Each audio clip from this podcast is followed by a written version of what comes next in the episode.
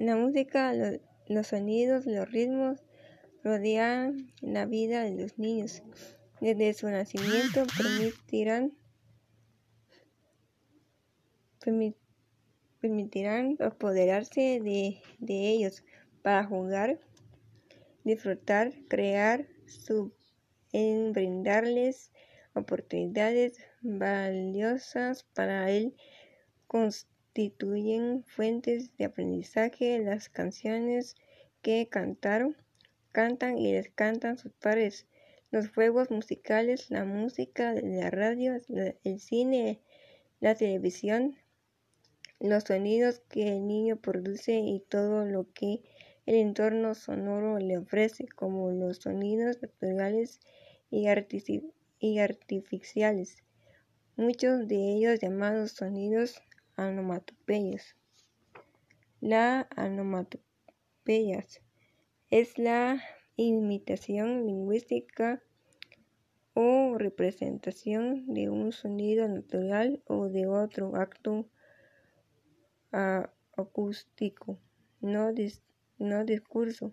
Según la realidad académica española es la imitación o, representación de sonido de algo en el vocablo que se forma para, para significarlo o vocablo que imita o crear el sonido de las cosas o las acciones nombradas.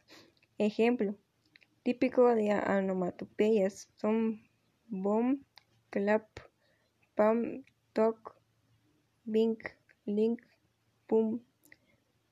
También puede ser en casos para referirse a fenómenos visuales como zig-zag. Las, las onomatopeyas son empleadas también para describir el sonido emitido por los animales. Existen onomatopeyas en, todos los idiomas, generalmente diferentes de uno a otro, a veces ridículamente, ya que la mayoría de los sonidos no se pueden articular, fonémicamente. Abeja, bus, bus, ave, pi, cerdo, oink, oink, delfín, y, y, gallo, kikiriki, gato, miau, crío, cri, cri, oveja, me. Las características de una onomatopeya. Ser de una imitación de los sonidos que podemos percibir de un de nuestro entorno, aunque también pueda tratarse de interpretación visual, varias, según el idioma, ya que, puede, ya que aún, aunque se intenta expresar el mismo fenómeno universal, las posibilidades lingüísticas de cada idioma varían.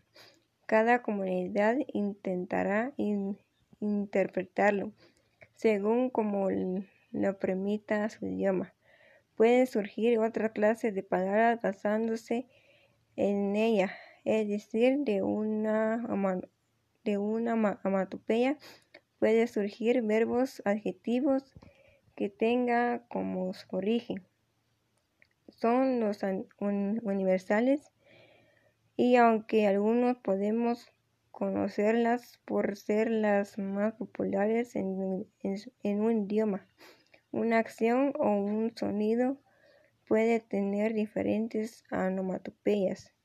Pueden ser creadas por los hablantes de la lengua. No hay reglas que no puedan que no permitan la creación de nuevas palabras está estrechamente relacionadas con las interjecciones y muchas de ellas son clasificadas dentro de estas clases de palabras. Y así todos podemos interpretar con sonidos. Muchas gracias.